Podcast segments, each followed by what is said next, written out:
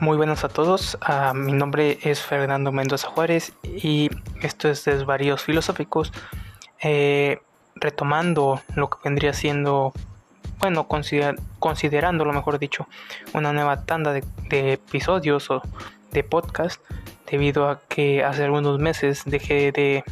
de seguir compartiendo con ustedes estos audios. Uh, esto es debido a algunas pequeñas trabas que se me opusieron, como eh, por así decirlo, la relación que tuve con la escuela en cuanto a trabajo, ¿verdad? No me permitía eh, continuar tan seguidamente los podcasts, por eso le di un poquito de intervalo hasta ahorita que he vuelto a estar más relajado con esto de las vacaciones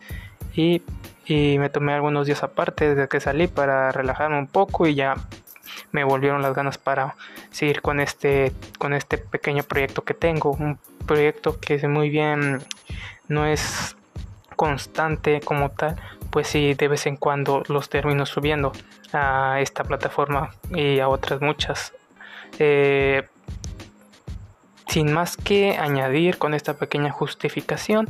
creo que es imperioso, ¿verdad?, el mencionar que hoy veremos a un filósofo en particular, un filósofo argentino, a José Ingenieros, muchos lo conocen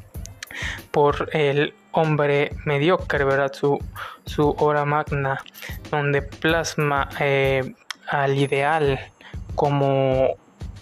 ese detonador para el progreso de la libertad del hombre, por decirlo o resumirlo de alguna manera.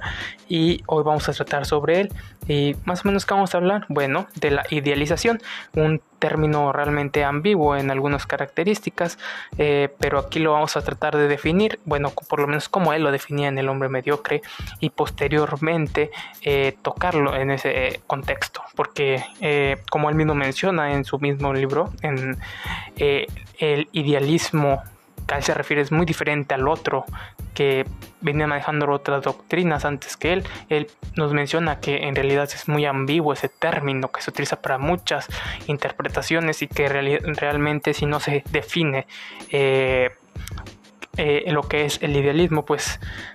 termina por volverse algo, uh, por así decirlo, un deus ex machina para cualquiera que quiera interpretar eh, o dar a conocer su doctrina. Eh, sin más que mencionar, ahora sí, pasemos al intervalo y ya comenzaremos hablando realmente de lo que es eh, el hombre mediocre.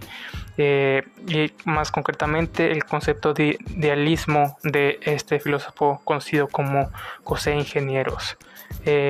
nos vemos.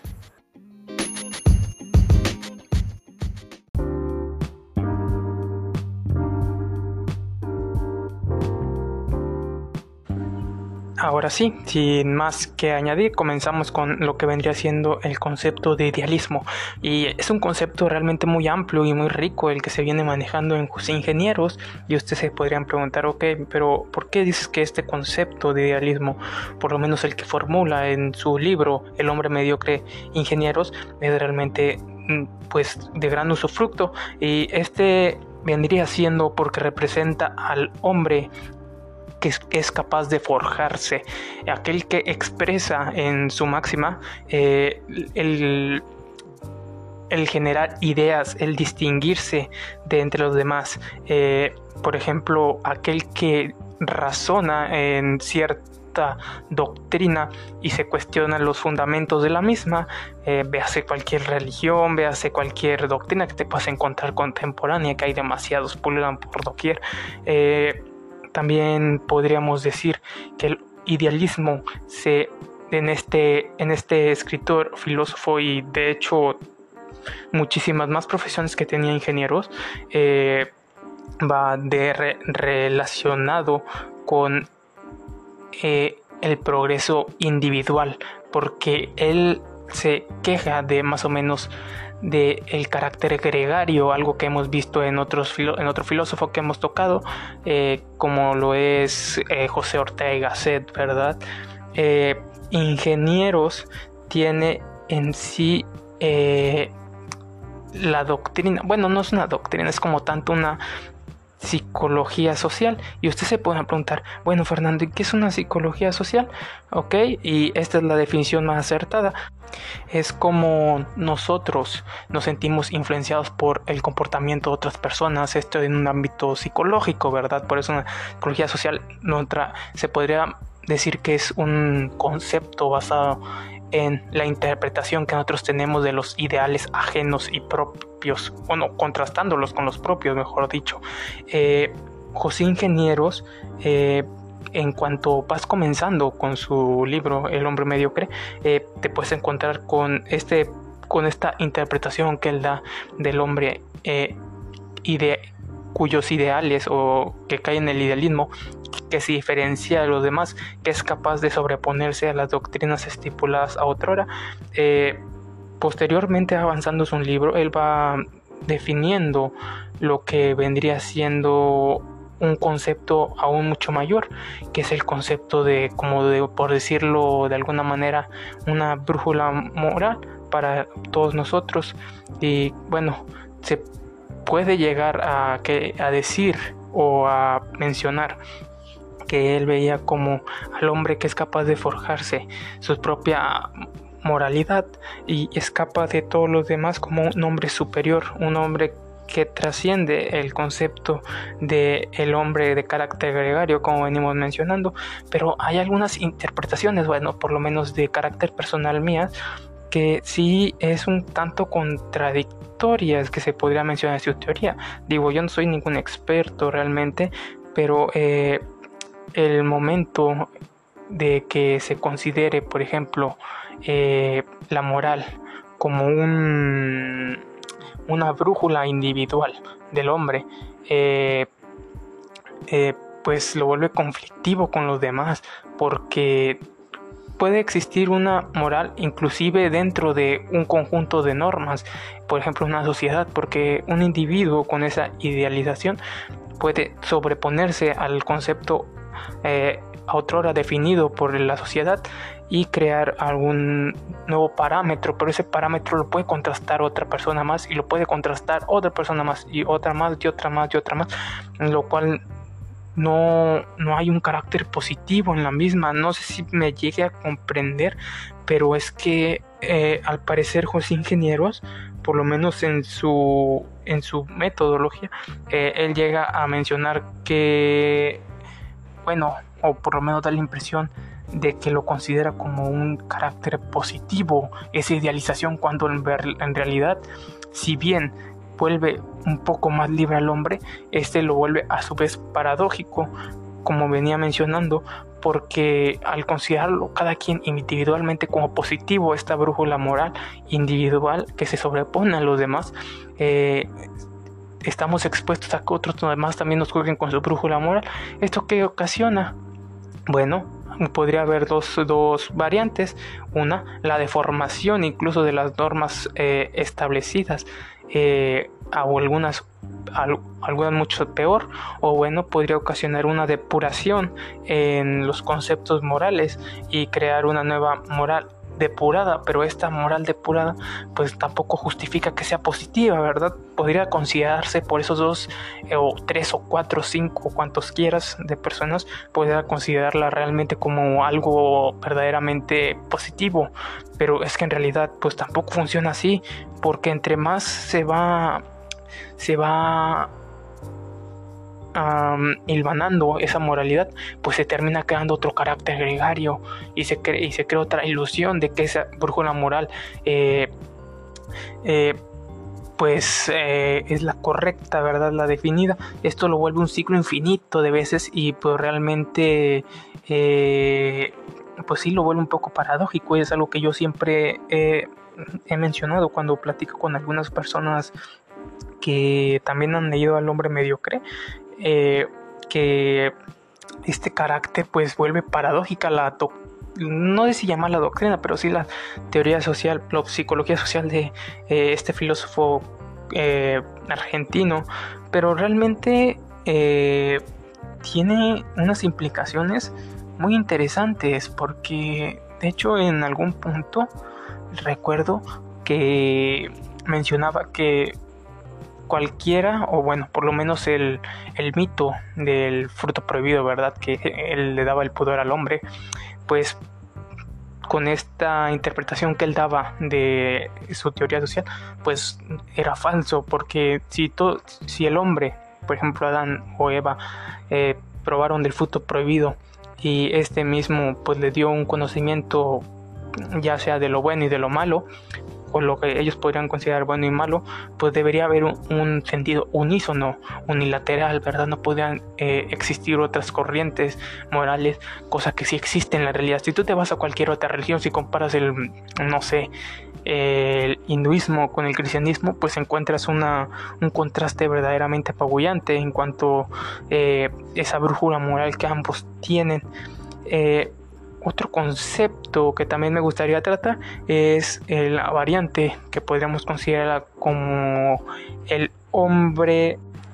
el hombre como producto de las virtudes y de